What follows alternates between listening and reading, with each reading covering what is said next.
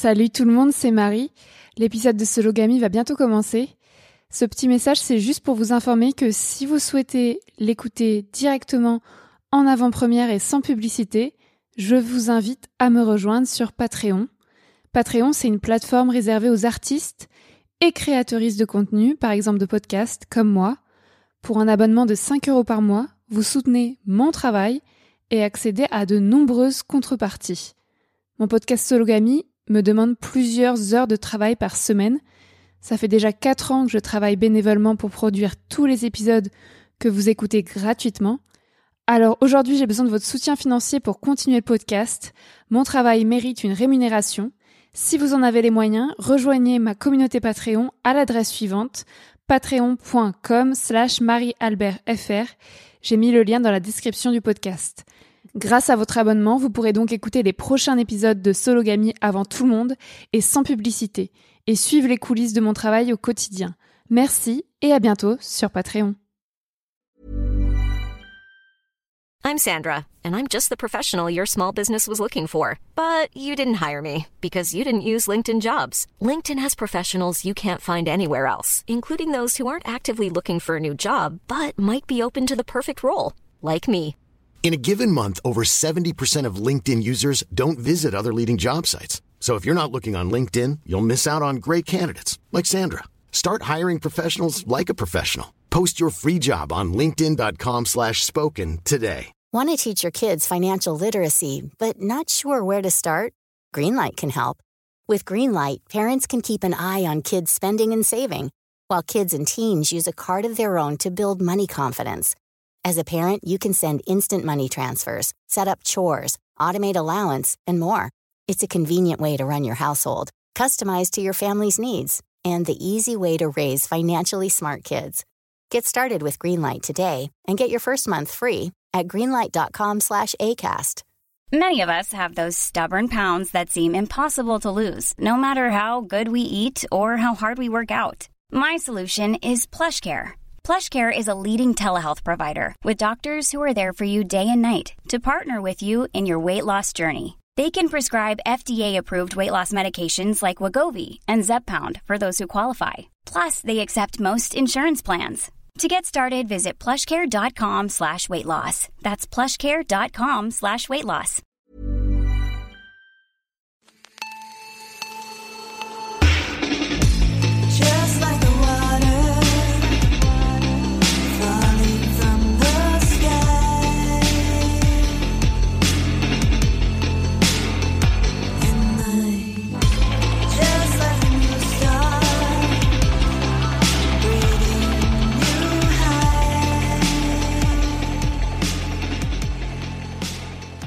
Bonjour à tous, bienvenue dans Sologamy, le podcast des célibataires. Je vous présente un nouvel épisode sur le thème du handicap. Je m'appelle Marie-Albert, j'ai 28 ans et j'habite à Cherbourg en France. Je suis aventurière, journaliste et autrice féministe. Je me définis comme une femme cisgenre, célibataire, pansexuelle, française, blanche, jeune, mince, valide et athée. Aujourd'hui, je reçois Elisa Rojas. Bonjour Elisa. Bonjour Marie. Euh, je suis très heureuse de t'avoir avec nous. Euh, comment tu te présentes et tu te définis Je me présente comme, euh, comme Elisa Rojas. Comment je me définis Peut-être plus rapidement que toi. Je ne sais pas, tout dépend le, le, le- le degré de détail qu'on me demande, mais a priori je dirais que je suis une femme handicapée, que je suis née à Santiago du Chili, et voilà, que je suis avocate euh, de profession au barreau de Paris, et puis euh, militante aussi. euh, on peut se demander jusqu'à quel point c'est une profession. Non. Voilà, mais euh, comme ça, assez rapidement. Est-ce que tu veux dire la ville où tu habites et ton âge? J'habite à Paris. Mon âge, 43 ans. Ok, merci Elisa. Donc d'abord, j'aimerais préciser qu'on enregistre cet épisode chez Sister, qui est un tiers-lieu situé à Paris et créé par Empower. Empower, c'est un réseau international qui accompagne les femmes entrepreneurs. Vous aurez plus d'informations sur leurs différentes initiatives sur leur site internet empower.com. Je voulais juste les remercier pour leur accueil gracieux dans leurs locaux. Donc, dans mon podcast Sologamy, je donne habituellement la parole à des personnes célibataires et minorisées pour discuter des différentes réalités du célibat dans ce pays, la France. Je sors une émission mensuelle le premier mardi du mois. Aujourd'hui, on va discuter ensemble de célibat et de handicap. Comment notre société validiste empêche-t-elle les personnes handicapées de vivre leur couple ou leur célibat dans le plus grand des calmes comme les personnes valides? Pourquoi les femmes handicapées sont-elles systématiquement désexualisées et infantilisées? Comment vivent-elles leur célibat ou la séparation ou les râteaux? On va se poser ces questions avec toi, Elisa. Mais d'abord, j'aimerais savoir qu'est-ce que ça veut dire pour toi être célibataire? Euh, alors, euh, moi, j'en donnerais une définition plutôt euh, simple et euh, j'imagine la plus communément admise. Euh, J'ai pas très profondément réfléchi à cette question, mais je dirais c'est ne pas être dans une relation avec quelqu'un, ne pas être engagé dans une relation affective ou amoureuse, quelle qu'elle soit, en fait. Moi, c'est comme ça que je définirais le célibat. Est-ce que tu es célibataire? Est-ce que tu as souvent été célibataire dans ta vie? Euh, oui, je suis célibataire et euh, je l'ai souvent été, en effet. Mais je vais très bien. ah bah Justement, c'est la question suivante. Est-ce que tu relis bonheur et couple? Alors, euh, sur ces questions-là, il y a vraiment un avant et un aujourd'hui, en fait. Vraiment parce qu'il y a eu une profonde évolution, je pense, sur ces questions de mon côté. Du coup, avant, clairement, pour moi, c'était totalement lié. Je dirais que ça faisait partie du tableau du bonheur, en fait, parce que c'est un peu ce qu'on nous vend, même beaucoup. C'est-à-dire que pour être heureux, faut être euh, jeune, faut être beau, faut avoir de l'argent, faut être en couple et à un moment donné, faut avoir des enfants. Donc pour moi, vraiment, c'était quelque chose, un objectif qui permettait de dire que euh, on, était heureux dans la vie et qu'on avait, euh, voilà, rempli, rempli sa mission. Et puis pendant longtemps, je pense que peut-être j'idéalisais ou en tout cas je prenais le, le modèle de mes parents comme une référence. Et au fond je voulais recréer ce que mes parents avaient créé ce qui est quand même euh, une idée étrange parce que mes parents ont divorcé et que leur couple n'était pas euh, si idéal que ça. Mais en tout cas il y a eu un moment surtout dans mon enfance où, euh, où pour moi c'était vraiment une référence. Je voulais me marier jeune parce que mes parents se sont mariés très jeunes. Je voulais avoir des enfants très jeunes. Voilà. Donc je voulais reproduire. Aujourd'hui c'est plus le cas pour moi, clairement, il n'y a aucun rapport entre être en couple et être heureux. Déjà, j'ai eu le temps d'observer beaucoup de couples autour de moi pour en arriver à la conclusion que c'est pas du tout un gage de bonheur. Donc euh, voilà, à ce niveau-là, je j'ai plus du tout la même euh, la même approche en fait, et, euh, et je trouve qu'on peut être très bien seul et pas vraiment parfaitement parfaitement satisfaite seule en fait. Comment tu évalues ta santé mentale aujourd'hui? C'est une bonne question, surtout que moi je peux pas euh, y répondre euh, sans revenir au contexte dans lequel on est, c'est-à-dire le Covid. Parce que ça fait quand même trois ans qu'on est en pandémie. Et euh, du coup, pour être honnête, je pense que je vais pas très bien et que ma santé mentale, elle est très éprouvée et très fragilisée en fait par la situation. Et il y a quand même une gestion de ce Covid qui est très irresponsable. Et ça a mis euh, beaucoup de personnes malades ou handicapées euh, vraiment euh, face à des, à des situations très violentes. En fait, je pense qu'on n'a jamais ressenti l'égoïsme, l'individualisme, parce qu'il y a deux niveaux de responsabilité. Il y a bien évidemment les pouvoirs publics qui n'ont pas joué leur rôle de protection, mais il y a aussi après individuellement des gens qui ont envie de croire que la pandémie est finie et qui se sont rués sur la levée des mesures de, de prévention, de protection. Donc très honnêtement, je pense qu'une personne malade ou handicapée ou consciente, ne serait-ce que consciente, des risques du Covid aujourd'hui ne peut pas aller bien. Je pense que c'est, on est vraiment en train de vivre et de traverser quelque chose de très très dur. Ouais, je voulais juste préciser qu'on enregistre ce- cet épisode en mars 2023. Est-ce que ton célibat pèse sur sa situation financière? En gros, est-ce que pour toi c'est plus cher de vivre célibataire? Je sais même pas si tu vis célibataire, mais qu'est-ce que tu en penses de cette question de l'argent? Euh, de ce que je comprends, euh, il est plus cher d'être célibataire que de ne pas être célibataire, puisque pour une raison simple, euh, quand on partage les dépenses, forcément on s'en sort un peu mieux. Euh, moi, c'est pas une question que j'ai beaucoup approfondie, donc je pourrais pas te répondre de façon très euh, très précise. Ok. Comment tu vis ta sexualité en célibataire si tu es célibataire? Je ne me plains pas. Et je n'en dirai pas plus euh, parce que je trouve que c'est très important de garder euh, des choses euh, privées et que euh, je suis très soucieuse de mon intimité. Euh, et puis quand on est une personne handicapée, on est, euh, on, on est quand même soumise constamment à des euh, questions. Euh, très intrusives, notamment sur euh, cette, euh, sur ce sujet-là. En fait, c'est vrai que notre vie affective et sexuelle, c'est une passion pour les personnes valides qui se permettent beaucoup, beaucoup de questions, voilà, qui sont à mon avis inappropriées. Et parmi les choses qui étaient très intéressantes à faire dans mon livre, justement sur cette question de la sexualité, c'était de pouvoir parler du désir, du désir d'une femme handicapée, en l'occurrence euh, dans le cadre d'une relation euh, hétérosexuelle, parce que déjà on parle peu du désir des femmes en général, du désir des femmes handicapées encore moins, que euh, par ailleurs moi je ne suis pas asexuelle. Le truc c'est que quand on est une personne handicapée, on présuppose très rapidement qu'on n'est pas intéressé par le sexe, qu'on est asexuel. Ce n'est pas mon cas, mais ça pourrait l'être. Ce que je veux dire, c'est que j'estime qu'en tant que femme handicapée, on doit avoir les mêmes libertés que les autres femmes. Donc, s'il y a des personnes euh, et des femmes handicapées qui sont asexuelles, il faut aussi euh, le respecter. Et ça, je trouve que c'est important de le rappeler. Il se trouve que c'était pas mon cas, donc j'avais envie de parler de désir de mon désir, mais j'avais envie de le faire vraiment selon mes conditions à moi, selon mes propres termes, c'est-à-dire en fait en en parlant sans donner de détails inutiles, sans répondre à la curiosité malsaine des personnes valides, et même en me moquant de leur curiosité malsaine, en les frustrant en consacrant tout un chapitre en leur disant que finalement ils n'allaient pas trouver ce qu'ils avaient envie de trouver, mais qu'on peut quand même parler de désir sans voilà sans entrer dans des détails qui en plus correspondent vraiment pas à ma personnalité. Mon livre il me ressemble il est moi. Donc euh, moi dans la vraie vie on me pose ce genre de questions je donne pas plus de détails que dans mon livre même à mes amis euh, qui sont euh, proches. Voilà donc euh, je trouvais que cet enjeu là était hyper intéressant dans mon livre et c'est un chapitre qui m'a beaucoup amusée.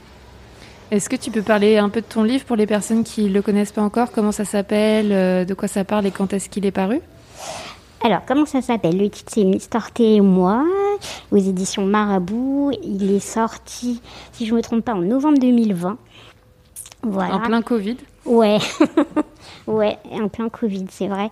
Et, euh, et puis, comment euh, dire, euh, c'est, euh, moi j'ai dit beaucoup, je sais pas si c'était à droite de ma part, mais euh, que c'était une romance politisée.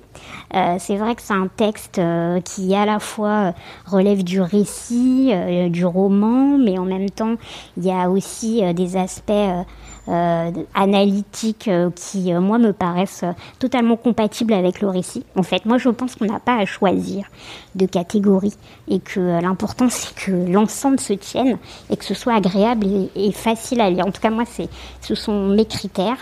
Et, euh, et donc voilà, un- je pense que c'est un livre féministe qui parle de la façon dont je me suis euh, construite euh, en tant que femme handicapée et comment j'ai pris conscience de ce que c'était que d'être une femme handicapée dans une société euh, à la fois patriarcale et aussi validiste.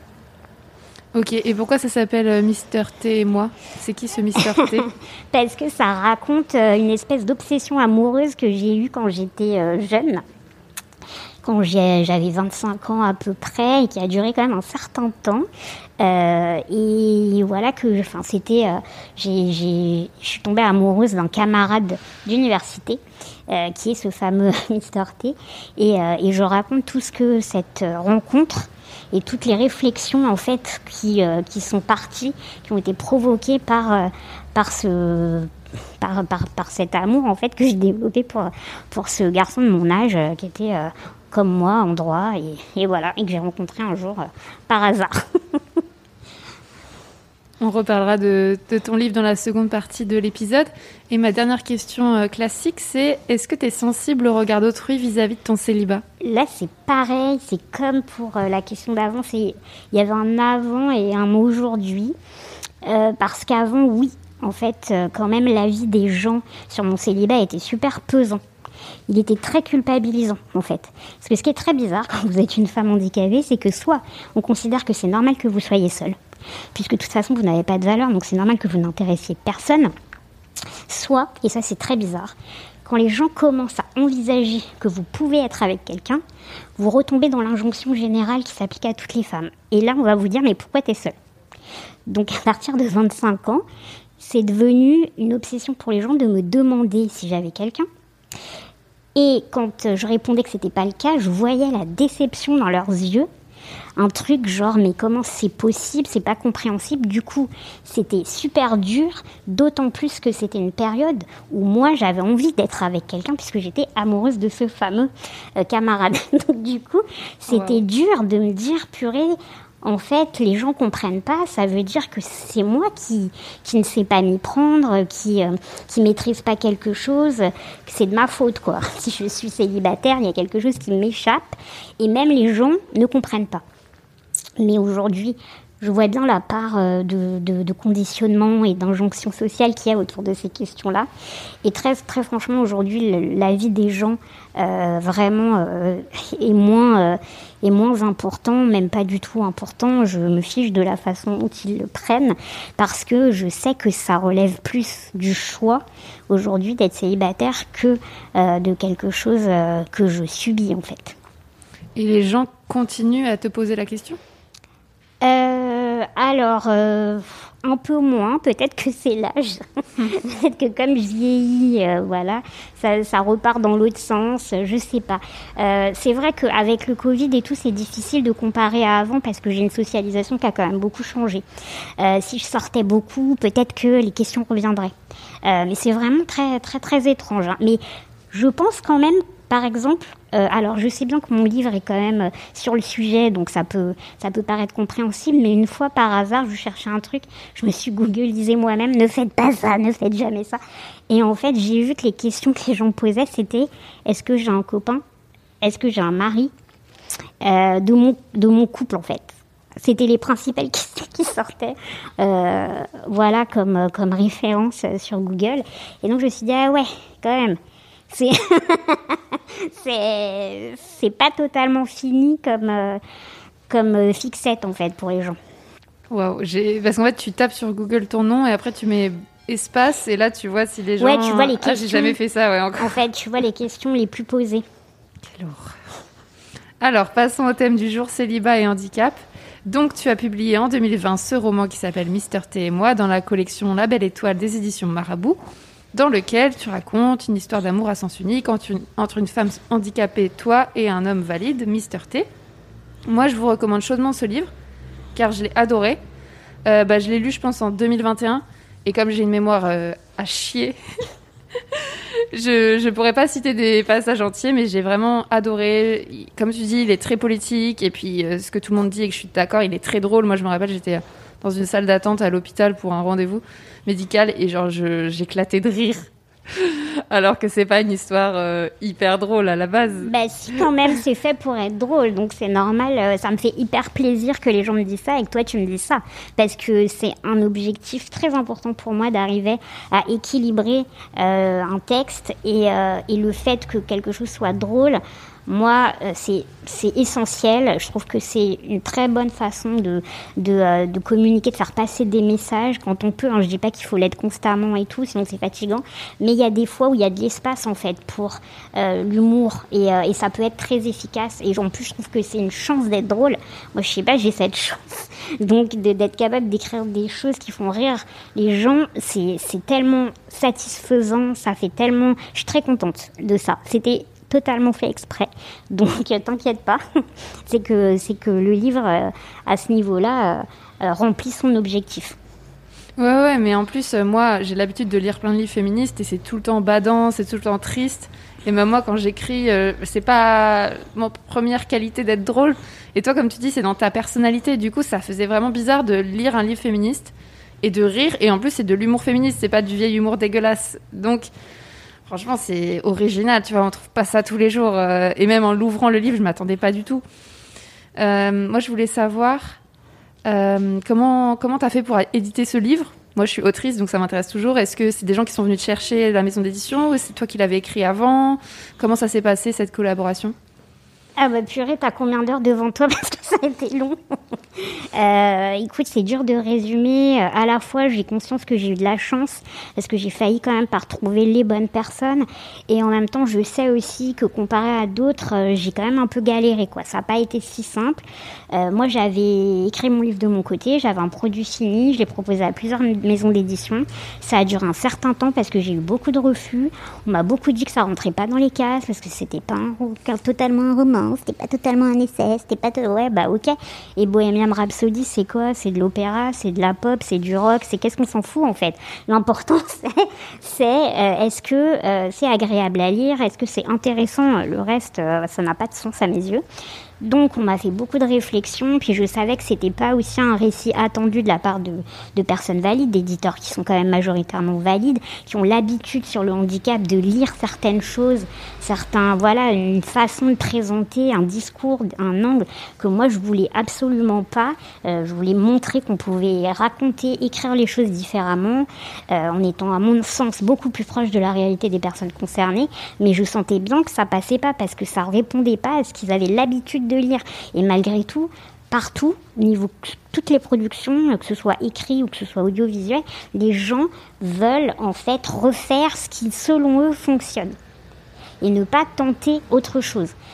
Donc, euh, ça n'a pas été aussi simple qu'on peut l'imaginer, mais en même temps, bien entendu, ça s'est bien terminé. Donc, euh, voilà, j'ai quand même réussi à trouver euh, la bonne éditrice. Je, suis très contente de, ça.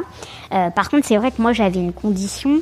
Je savais que ce que j'avais fait se tenait, avait une cohérence. Et, quand je tiens quelque chose de bien, je le sens. En fait, mon instinct me dit, c'est ça. Donc du coup, c'était pas négociable. C'était à prendre ou à laisser. Et j'ai eu la chance de tomber sur quelqu'un qui m'a dit je prends. En fait, voilà. ça s'est passé comme ça.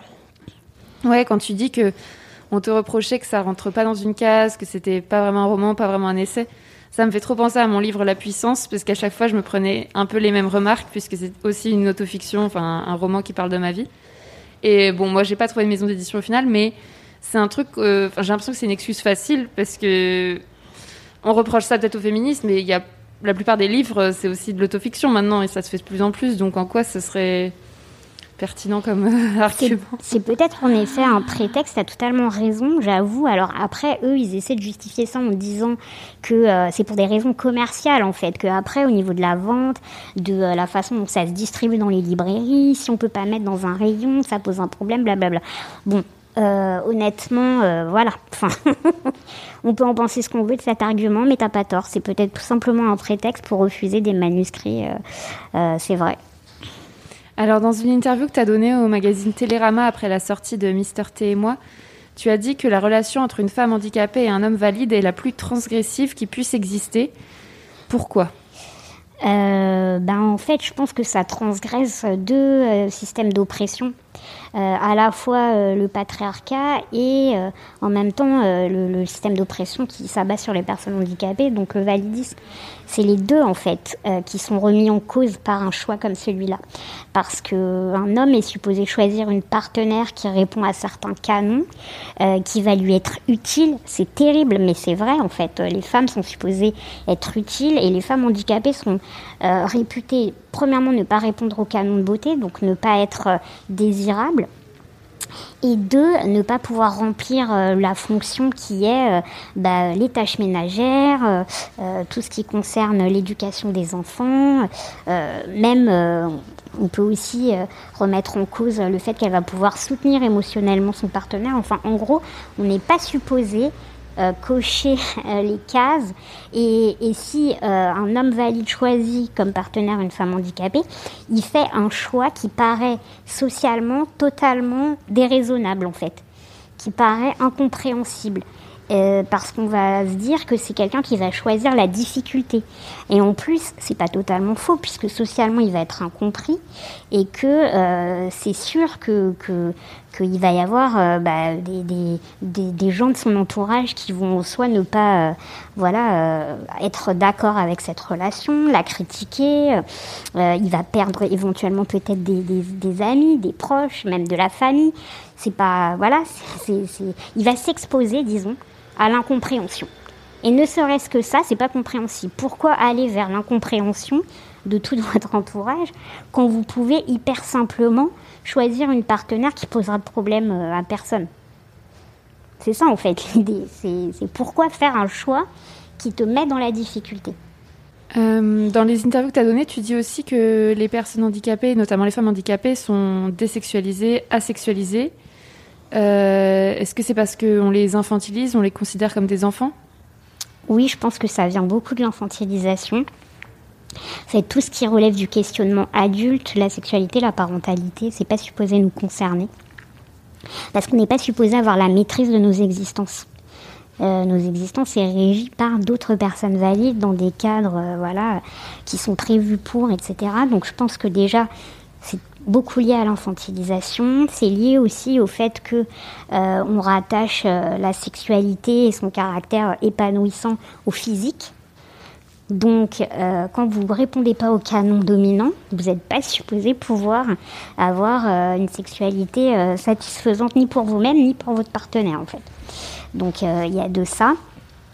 Et puis, euh, oui, enfin, je pense que ce sont les principaux, euh, les, les principales raisons en fait qui euh, qui amènent à, conclure rapidement que voilà, que c'est pas que c'est pas des thèmes qui, vous voilà qui vous concernent, où vous avez votre mot à dire, que vous êtes là pour expérimenter comme les autres, pas du tout. Et puis il y a l'idée aussi que comme vous êtes seul, comme vous êtes isolé, euh, il peut y avoir aussi parfois l'idée inverse, et puis après, ça dépend aussi du type de handicap que vous avez, mais que euh, vous êtes désespéré et que, vous êtes euh, peut-être parfois obsédé par, ces questions-là parce que frustré, en fait. Donc il y a un peu cette idée-là.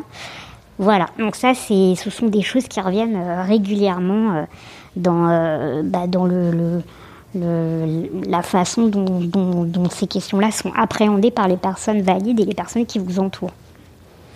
Et tu disais que toi, jusqu'à 25 ans, les gens euh, supposaient que tu n'avais pas de relation. Et après 25 ans, tes proches te demandaient si tu avais quelqu'un. Enfin, Ouais. les gens que tu rencontrais. Ouais, Et je- pourquoi ça a changé? Pourquoi à ce moment-là, ils ont arrêté de t'infantiliser? Alors moi, je pense que c'est il y a deux choses. Euh, Enfin, deux choses, non, c'est peut-être une chose. Moi, j'ai l'impression que ce qui a changé, c'est euh, c'est aussi la façon dont moi-même j'envisageais les choses et le fait qu'à ce moment-là, j'ai commencé à m'intéresser justement à la construction d'une relation avec quelqu'un. Et que bah, c'est aussi le moment où je pense que, euh, je vais dire un truc hyper cliché et stupide parce que ça veut rien dire, mais où je suis devenue une femme, quoi, où je suis passée à l'âge adulte, on va dire. Peut-être un peu tard, mais je pense que c'est le moment où je suis passée à l'âge adulte. Donc je dégageais, je pense, quelque chose qui faisait se dire aux gens, elle pourrait être en couple, en fait. Parce que je, me, je commençais à me sentir, euh, avec toutes les réflexions en fait que j'ai dû me faire à cause de la rencontre que j'ai faite, amoureuse, et ben euh, progressivement, ouais, j'ai- à la fois ça a été une période très douloureuse, très dure, mais c'est aussi une période où j'ai vraiment pris confiance en moi au sens où j'ai commencé à enraciner cette confiance dans quelque chose de vraiment solide. Et du coup, bah, en, ayant confiance en moi, en dégageant quelque chose peut-être de, différent, de plus ouvert finalement à une relation, les gens autour de moi ont perçu que c'était une possibilité. Et à partir de là, si c'est une possibilité, ça devient une obligation, en fait. C'est très très bizarre, mais pour moi, il y a vraiment, vraiment de ça. Ça, j'en suis, j'en suis certaine. Le fait que moi-même je l'envisage, le fait que moi-même peut-être je commence aussi à en parler avec, euh, avec mes amis, c'est ça en fait qui a modifié euh, leur réflexion. Ryan Reynolds here from Mint Mobile. With the price of just about everything going up during inflation, we thought we'd bring our prices down. So to help us, we brought in a reverse auctioneer, which is apparently a thing. Mint Mobile unlimited premium wireless. Ready to get 30, 30, bit to get 30, bit to get 20, 20, 20, bit to get 20, 20, bit to get 15, 15, 15, 15 just 15 bucks a month. So, Give it a try at mintmobile.com slash switch. $45 upfront for three months plus taxes and fees. Promo rate for new customers for limited time. Unlimited more than 40 gigabytes per month. Slows. Full terms at mintmobile.com. I'm Sandra, and I'm just the professional your small business was looking for. But you didn't hire me because you didn't use LinkedIn jobs. LinkedIn has professionals you can't find anywhere else, including those who aren't actively looking for a new job but might be open to the perfect role, like me.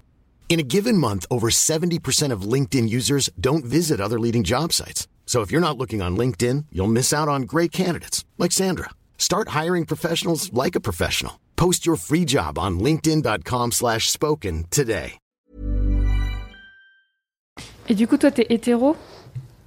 Euh, je sais, oui, enfin, oui, je, je, je me suis construite comme une hétérosexuelle, ça c'est sûr et certain, de façon extrêmement euh, classique, euh, parce que s'il y a bien un domaine où mon éducation n'était pas du tout ouverte, c'était sur ces questions-là, malheureusement. On dira jamais assez merci euh, à toute la communauté et aux militants LGBT QI+, pour tout leur travail, en fait, d'analyse et de remise en cause, et que je me rends compte, grâce à eux, que le genre n'est peut-être pas un critère de choix très pertinent. Ça, c'est sûr. Après, c'est pas parce que intellectuellement vous arrivez à cette euh, conclusion que ça change de tout de suite et immédiatement toutes vos pratiques, etc. Mais en tout cas, je pense que euh, je vois plus les choses comme je les voyais il y a quelques années. Et je, trouve ça euh, un peu triste, mais en même temps, c'est comme ça, c'est la vie, d'avoir cru, euh, vraiment, d'avoir gobé ce mensonge de la nature. La nature est hétérosexuelle, la nature veut ceci, l'essentialisation en fait des hommes et des femmes qui était vraiment dans le discours euh, éducatif de mes parents. J'ai quand même mis du temps à comprendre à quel point ça reposait sur rien et euh, à quel point en fait il y avait absolument rien de naturel ou de plus naturel à être attiré par, euh, par un homme que par une femme. Et du coup, euh, voilà, donc ça arrive un peu tardivement, mais mieux vaut tard que jamais, j'ai envie de dire. Voilà, c'est comme ça. Et, et je pense que ce qui est naturel en vrai, c'est juste de se sentir attiré par quelqu'un, par une personne, par un être humain. Et que le reste, c'est pas important. Je veux dire, c'est, c'est euh, voilà. Je pense qu'il y a des gens qui sont capables, euh, voilà, de, de, comprendre ça et de euh, et de sortir de leur de, de leur construction sur ce sur ce point-là. Et peut-être aussi qu'il y a des gens qui qui n'y peuvent pas, qui n'y arriveront pas ou qui ne veulent pas ou qui bon. Ben moi, je trouve en tout cas toutes ces réflexions sur l'hétérosexualité très intéressantes. Il faut pas sortir que de l'hétérosexualité, j'ai envie de dire. Il faut aussi sortir du validisme. Parce que euh, bah, le validisme, il est partout et il traverse euh, toutes les communautés. Donc, euh, il suffit pas, en fait, par exemple, de, remettre en cause ce système-là, l'hé- l'hétérosexualité qui est quand même un système structurant très important. Mais il y a tout un tas d'autres choses, en fait, qui peuvent amener de, l'inégalité dans des relations et qu'il faut aussi euh, questionner. Ouais, quand tu disais que ce qui est naturel, c'est pas le genre, c'est euh, d'être attiré par quelqu'un. Il y a aussi des personnes qui sont pas attirées, euh, qui sont aromantiques ou asexuelles. Ça, c'est vrai, je suis to- totalement d'accord avec toi. Euh, tout à fait, tu as raison de le rappeler. Non, mais c'est juste une Il y précision. a aussi des gens, euh, moi, je, tous les gens qui m'expliquent que ça les intéresse pas et que bah, je pense qu'en fait, on est tous tellement différents et uniques que euh, ça me paraît euh, totalement audible et que je, je peux les comprendre. Après, c'est vrai que moi, c'est pas mon cas. moi, je suis attirée par les gens. Et, euh, mais je, je comprends que, que, que, que pour eux, c'est pas, voilà, c'est pas une question qui se pose dans ces termes-là et que, et que c'est, voilà, ils ont d'autres. d'autres façons de voilà de enfin je sais pas de, de fonctionner en fait c'est un fonctionnement moi je sais que par exemple la nourriture j'aime bien manger mais je quand je compare avec ma sœur je vois bien que ça n'a pas l'importance pour moi que ça a pour elle c'est vrai j'essaie de m'y intéresser plus qu'avant à la nourriture mais ça a longtemps été un truc dans ma vie utilitaire uniquement les gens qui sont passionnés, qui se souviennent de ce qu'ils ont mangé, à quel endroit, à quelle heure, ça me tue. Moi, euh, une heure après avoir mangé, tu me demandes qu'est-ce que tu as mangé, des fois je sais plus. En fait, parce que c'est pas un truc important pour moi. Enfin, pas aussi important. Du coup, pourquoi pas dans d'autres domaines? Je, peux totalement euh, comprendre. Ouais, à ce sujet, je vous renvoie à l'épisode de Sologamy avec Aline Laurent-Maillard qui est asexuelle et romantique. Et justement, on avait parlé de ça, de, de ces normes et de, et de la sexualité. Euh, et par rapport à ce que tu viens de dire sur le validisme, c'était ma question suivante justement. Est-ce que tu penses que notre société validiste, elle exclut euh, d'une façon les personnes handicapées, de l'amour hétéro, euh, plus que dans les milieux queer, les milieux lesbiens, euh, ou au contraire, comme tu viens de le dire, il y a du validisme partout. Et en fait, même quand on est lesbienne, qu'on se dit féministe et tout, bah, c'est pas, on n'est pas à l'abri d'exclure les personnes handicapées de notre, de nos applis de rencontre, de nos, de nos endroits de drague, etc. Moi, je pense que le validisme, il est vraiment partout.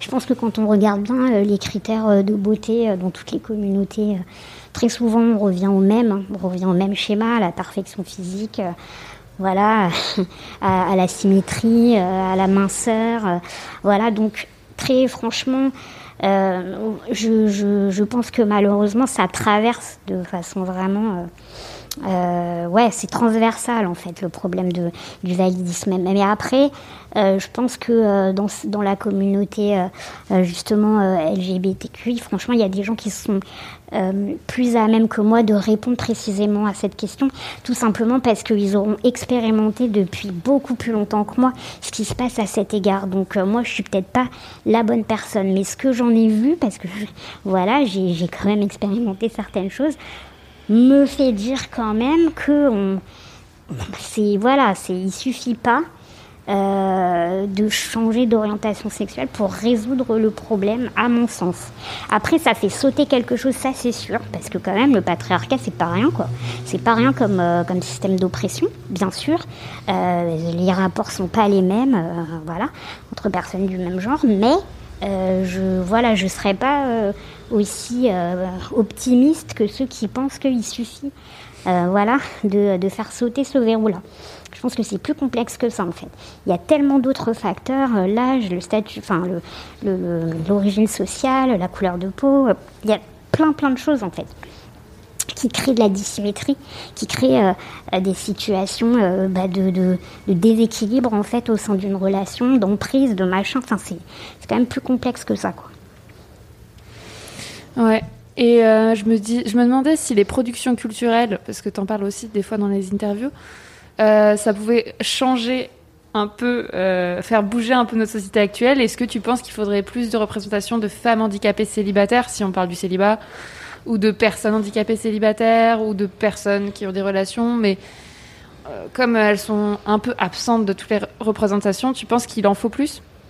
Bah, idéalement, il faudrait un maximum de représentation diversifiée, donc il faudrait tout.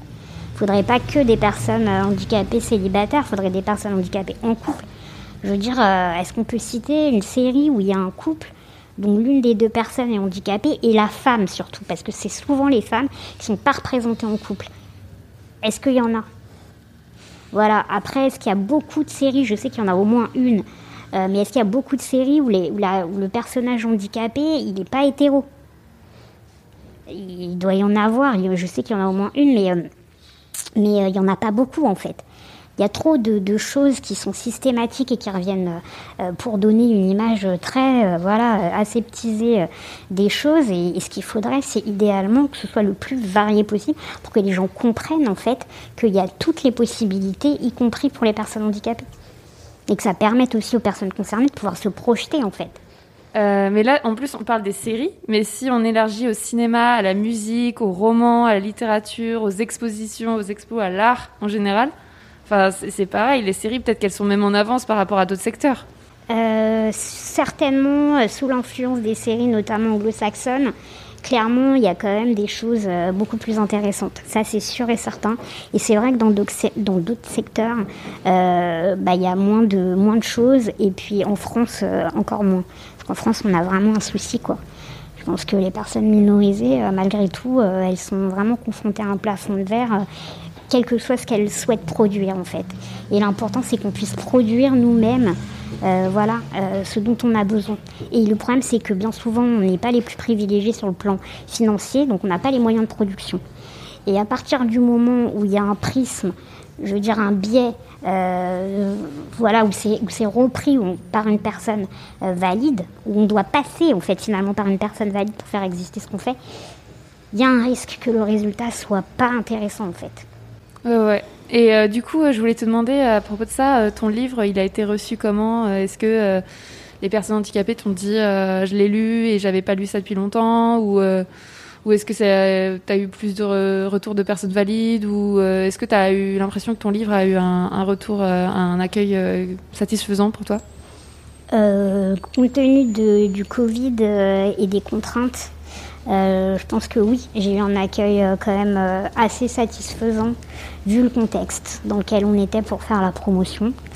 Et, et mon- j'ai eu, beaucoup de retours de femmes handicapées et c'était quand même l'objectif premier. Donc euh, même une seule femme handicapée qui me dit que le livre lui a fait du bien, pour moi, euh, ça me suffit en fait. Et j'en ai eu plus d'une, donc ça veut dire que euh, ça valait le coup en fait de s'accrocher et d'essayer de faire exister ce projet. Et t'en as encore aujourd'hui ou t'as l'impression que le livre, les gens en parlent moins? Euh, non, de temps en temps, il y a, des gens qui m'écrivent. C'est normal, c'est un livre, donc a priori, euh, tant qu'il est encore dispo, euh, il y a possibilité que des, gens le lisent et puis, m'en parlent. Donc, non, honnêtement, vraiment, moi, je ne peux pas me plaindre en fait. Est-ce que, par curiosité, tu veux écrire d'autres livres ou dans ta vie ou c'était ta seule idée? Euh, non, c'était pas ma seule idée. Le seul problème, c'est que là, vraiment, euh, euh, c'est très difficile de se projeter. En fait, avec le Covid, euh, quand on est une personne malade ou handicapée et que on n'a pas envie d'être infecté et surinfecté et, de croire au, au compte la pandémie est finie. En fait, c'est très très dur en ce moment. Du coup, euh, c'est pas que j'ai pas d'envie ou que j'ai pas d'idée, euh, mais c'est juste qu'il faut que je sois dans le bon état d'esprit. Et actuellement, je suis trop préoccupée par euh, ma santé, par le fait de pouvoir euh, juste voilà me préserver pour pouvoir me consacrer à un nouveau projet. Donc c'est dommage parce que j'aimerais bien avoir le temps de faire autre chose et on verra. Enfin, j'ai aussi envie de de de, de, de pas me culpabiliser par rapport à ça parce que je sais qu'autour de moi, euh, on est dans un milieu euh, militant où, euh, où voilà, euh, les gens, euh, certaines personnes produisent beaucoup et, où il faut enchaîner les projets et battre le fer pendant qu'il est chaud et pendant que, que vous êtes visible et que ci et que ça. Et en fait, moi, ça, ça, déjà dans l'absolu, ça me saoule. Euh, et puis par ailleurs, je, vu, vu ce qu'on est en train de vivre en tant que personne handicapée, euh, j'ai envie aussi de me pardonner le fait euh, de ne pas pouvoir enchaîner sur euh, un nouveau projet comme peut-être je l'aurais fait s'il n'y avait pas eu euh, cette situation et, de me dire que voilà, c'est d'être indulgente envers moi-même et de me dire que c'est pas dans ma tête, c'est pas moi qui ai inventé cette pandémie et cette gestion catastrophique. Donc il faut aussi que, que, que j'en tienne compte, que je tienne compte de ce que ça a comme répercussion psychologiquement et que, et que je, je, je fasse les choses au moment où j'aurai vraiment l'énergie et, euh, et les conditions pour pouvoir le faire en fait. Et si bah, ça doit jamais se passer, ben tant pis, ça se passera pas. Oui, puis t'as un métier, t'es avocate aussi. Je pense que déjà tu as du travail. Oui, mais tout a été impacté en fait, donc euh, donc c'est vraiment compliqué. Ouais, ouais, et puis ça me fait penser vraiment, euh, comme tu dis, les personnes qui enchaînent les projets, c'est aussi ce qu'on a l'impression de voir sur les réseaux sociaux, que telle personne a vachement de succès, et on va peut-être se comparer, mais en fait c'est capitaliste tout ça, ce truc, euh, il faut toujours produire, produire, produire, alors qu'on est censé être anticapitaliste, enfin c'est totalement contradictoire, et on veut avoir le plus de vues sur les réseaux sociaux, et le plus d'abonnés, alors qu'en fait on dit qu'on est anticapitaliste. Enfin, pour moi c'est une lutte permanente à l'intérieur de moi de me dire je suis pas assez connue, mon livre est pas édité, machin truc, alors qu'en fait, euh, j'ai pas forcément envie de, de bosser comme euh, je sais pas quoi et de, de faire des burn-out à répétition, comme euh, la plupart des militantes se plaignent d'être épuisées, etc. Bah en fait, moi je me dis, il y a une question que j'essaie de me poser quand, euh, quand justement je me sens perdue euh, vis-à-vis de ce genre de choses. Je pense qu'il y a un, un truc qui peut un peu aider. En tout cas, moi, ça, ça m'aide. Il faut vraiment se demander à chaque fois pour qui tu fais les choses. Exactement. Pourquoi et pour qui? Est-ce que c'est pour toi? Ou est-ce que c'est pour les autres Ou est-ce que c'est pour répondre à une attente qui vient de l'extérieur, à une injonction qui vient de l'extérieur C'est pareil pour le célibat. Pour qui Pour qui tu le fais en fait Et à partir du moment où tu te poses cette question-là seule avec toi-même et que tu essaies d'y répondre honnêtement et profondément, il y a un moment donné où tu vas savoir, tu vas sentir, oui, je le fais pour moi parce que c'est dans mes tripes et que c'est plus fort que moi et que je m'en fiche de la vie des autres en fait dans ce cas-là, faut y aller. Mais si la réponse c'est non, en fait, c'est parce que j'ai vu que Bidule avait sorti je sais pas quoi et qu'il faut que je fasse pas. Ben non. Donc ça veut dire que c'est pas pour toi que tu es en train de le faire. C'est pour les autres. Et à partir de là, Eh ben non, en fait, euh, dans ce cas-là, c'est peut-être pas la bonne, la bonne raison. Et si tu n'y arrives pas, il y y a justement euh, une explication qui est que c'est pas un désir profond, c'est pas le moment, c'est pas ci, c'est pas ça. Donc moi, je trouve que c'est une question qui aide. Moi, elle m'aide, euh, elle m'a aidé à pas mal de choses en fait. Par exemple, elle m'a aidé à me débarrasser du soutien-gorge. Franchement, le jour où je me suis dit, mais en vrai, faisons une liste, genre pourquoi en fait? Pour moi ou pour les autres? Et à partir du moment où ta liste, elle est beaucoup plus importante dans les raisons qui sont extérieures à toi-même, c'est pas facile hein, de distinguer ce Non, qui est extérieur à toi-même, et parce qu'il y a des injonctions qui sont tellement fortes que tu as vraiment l'impression qu'elles viennent de toi, qu'elles deviennent ta volonté. Mais en fait, si tu te poses cinq minutes vraiment et que tu te concentres, tu peux arriver un petit peu à distinguer ce qui est euh, vraiment ton envie et celle des autres. Et ça, je trouve que dans tous les domaines, ça aide en fait. C'est comme pour là le célibat. Moi, la question aussi que je me suis posée, c'est mais j'ai envie d'être en couple, pourquoi? Est-ce que c'est parce que vraiment j'ai envie, c'est un besoin que je ressens? Parce que moi, je ressens pas de manque comme je- quand je suis toute seule. Il y a peut-être des gens qui ressentent un manque. Moi, c'est pas mon cas. En plus, je suis pas très dépendante sur le plan affectif et tout, donc ça répond pas à un besoin. Donc, est-ce que je cherche à être en couple pour être, euh, pour avoir euh, une normalisation, une reconnaissance sociale, parce qu'être en couple, c'est, c'est être reconnu socialement. Donc, et euh, quand on est une personne handicapée, il peut y avoir aussi, comme pour d'autres, cette idée que être en couple, ça va te normaliser. Donc, si c'est ça la raison, c'est peut-être pas une super raison. Et donc, peut-être que tu t'infliges des violences pour arriver à cet objectif qui, n'en valent pas la peine. Moi, je trouve franchement que le jeu n'en vaut pas la chandelle. Moi, je suis bien toute seule, je ressens pas de manque, je ne suis pas euh, fermée à la possibilité d'être avec quelqu'un. Si je, demain, je rencontre quelqu'un qui en vaut la peine, j'espère que je n'aurai pas lui cracher dessus, parce que ce n'est pas l'idée. Mais je ne vais pas m'inscrire dans une recherche obsessionnelle d'une personne, quelle qu'elle soit, pour pouvoir dire je suis en couple, j'ai vécu cette expérience. Je, non, j'ai pas envie. Surtout quand je vois que pour y arriver, je trouve quand même qu'on s'inflige des choses qui me paraissent euh, en fait euh, insensées. Enfin, moi, par exemple, ce qui se passe sur les applications, je, je- ça me dépasse, quoi. Enfin, qu'il y ait autant de gens qui se, qui, qui, qui se s'imposent ça, moi, je trouve que c'est extrêmement violent. Intrinsèquement, c'est très violent. Euh, c'est comme une sorte de supermarché. Déjà, pourquoi rentrer dans cette idée que euh, les relations relèvent du consumérisme, de l'utilitarisme, qu'on est dans un marché et que euh, dans ce marché, on n'a pas tous la même valeur? En plus, je connais ma valeur sur ce marché, mais je m'en fous parce que quel est l'intérêt euh, de savoir que pour telle personne que je connais même pas, qui m'a jamais vue, euh, je ne vaux rien sur le marché des relations sentimentales ou sexuelles ou je sais pas quoi. Enfin, ça a aucun, ça aucun sens. Pourquoi tu laisses quelqu'un d'autre euh, définir ta, ta valeur en fait? Enfin, ça, ça, Moi déjà, je trouve que c'est une difficulté d'accepter ça. Alors on pourrait tous refuser de rentrer dans ce jeu-là et voilà. Et bien évidemment que le résultat, c'est que on est sur euh, la reproduction des, des microagressions, des violences, des oppressions euh, pour certaines personnes vraiment à un niveau euh, très très très très important. Quand vous êtes une femme handicapée sur les applications, je pense que c'est vraiment très difficile. Et d'ailleurs, il y, a- il y a beaucoup de femmes qui ont témoigné de ce qu'elles ont vécu.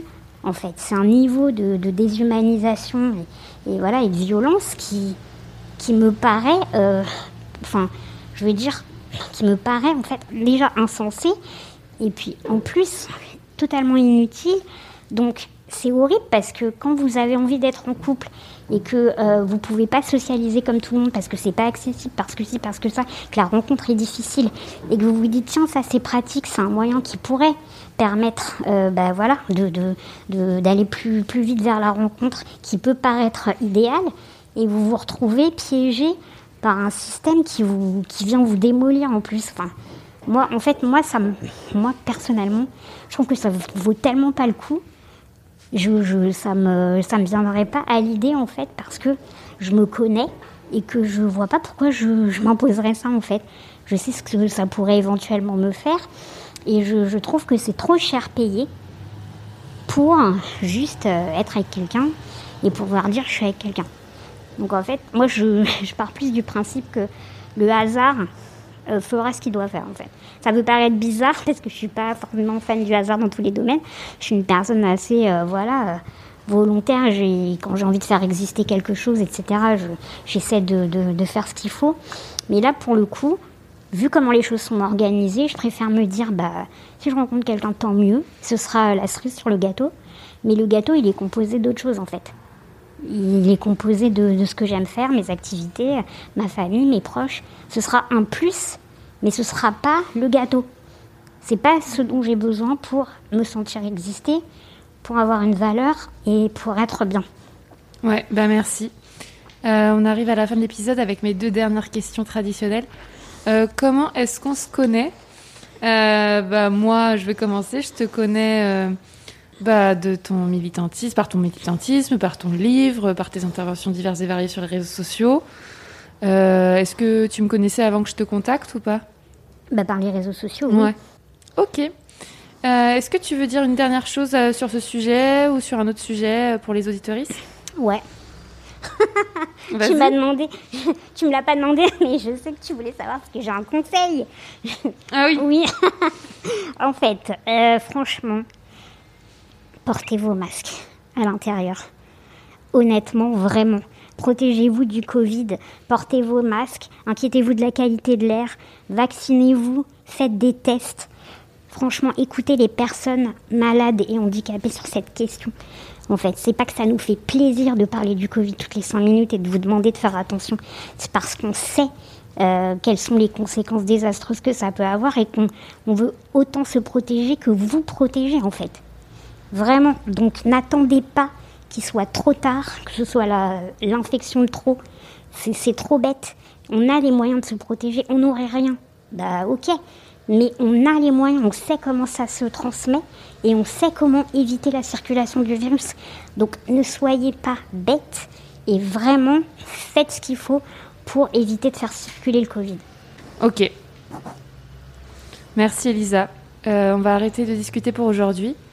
Chers auditeurs, qu'avez-vous pensé de cet épisode? Est-ce que vous êtes célibataire? Est-ce que vous êtes handicapé? Est-ce que vous pensez que la société validiste peut changer après ce qu'on s'est dit aujourd'hui? Est-ce qu'il faut plus de production culturelle comme le livre d'Elisa Rojas pour faire évoluer nos représentations du célibat et du couple? Vous pouvez nous écrire pour nous répondre. Mon pseudo à moi, c'est Marie-Albert FR sur tous les réseaux sociaux. Vous pouvez aussi suivre le podcast Sologamy sur les réseaux. Si vous avez aimé cet épisode et que vous voulez soutenir Sologamy, je vous invite à lui mettre 5 étoiles et à le commenter sur votre application préférée. Aujourd'hui, je voudrais remercier Perrine qui a laissé ce commentaire au sujet de l'épisode 24, Comment bien larguer. Bonjour Marie, j'ai 24 ans et je me pose beaucoup de questions sur mon rapport aux hommes et surtout ma peur de ces derniers. J'ai vu que tu sortais un livre à ce sujet justement. Je pense qu'il y a beaucoup de questions que l'on se pose en tant que femme, et quelque chose me dit que ce que tu racontes dans ton livre devrait beaucoup m'apporter. Alors d'avance, merci pour ta sincérité et ton courage pour te raconter aussi intimement. Tu es une vraie source d'inspiration et j'admire beaucoup les combats que tu mènes. Je suis en train d'écouter le dernier épisode Comment bien larguer de ton podcast Sologamy. Ce que tu dis résonne beaucoup en moi. On ne se connaît pas, mais je te souhaite le meilleur pour la suite. Continue de suivre tes envies. Et surtout, garde ta spontanéité ainsi que ta profonde humanité. Prends bien soin de toi, force et courage. PS, je vais de ce pas précommander ton livre La Puissance. Merci beaucoup, beaucoup, beaucoup, Perrine. J'espère que tu as reçu La Puissance et que tu l'as lu. Euh, chers auditeurs, vous pouvez donc commenter ce podcast, le partager avec vos proches et participer à ma cagnotte en ligne pour soutenir mon travail. Si vous donnez 3 euros, 5 euros ou 10 euros par mois, vous rémunérez la production de mes épisodes. Aujourd'hui, je vais donc remercier en plus Aristide, Kevin, Mathieu, Blandine, Elsa, Roxane, Clémence, Héloïse, Charlène et Tara pour leurs dons. Je mets le lien de ma cagnotte Tipeee dans la description de l'épisode. Merci à tous et au mois prochain pour un nouvel épisode. Au revoir Elisa. Au revoir Marie. Merci. Falling from the sky.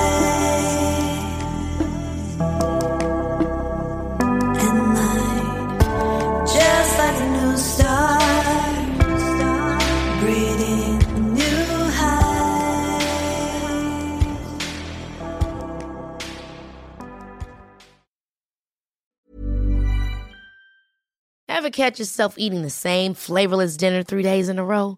Dreaming of something better? Well, HelloFresh is your guilt-free dream come true, baby. It's me, Kiki Palmer. Let's wake up those taste buds with hot, juicy pecan-crusted chicken or garlic butter shrimp scampi. Mm. Hello Fresh. Stop dreaming of all the delicious possibilities and dig in at HelloFresh.com. Let's get this dinner party started. Hi, this is Paige from Giggly Squad, and I want to talk to you about Splash Refresher and my water intake. Okay, so you guys obviously know that I'm a hydrated girly, but sometimes when you drink that much water, it starts to just taste bland, and you're just like, I need something to spice it up. That's why I love Splash Refresher. It has zero sugar, zero calories, and it's a splash of sweetness. And they come in five different flavors. They're so good. Wild berry, acai grape, pineapple mango, lemon, and mandarin orange. My favorite is the wild berry because I just I just love a berry. So if you're like me and you're drinking water all day, then try Splash Refresher. It's going to absolutely change your water game and it's good for you. Imagine the softest sheets you've ever felt. Now imagine them getting even softer over time. That's what you'll feel with Bowl and Branch's organic cotton sheets. In a recent customer survey, 96% replied that Bowl and Branch sheets get softer with every wash. Start getting your best night's sleep in these sheets that get softer and softer for years to come. Try their sheets with a 30-night guarantee. Plus, get 15% off your first order at bowlandbranch.com. Code BUTTERY. Exclusions apply. See site for details.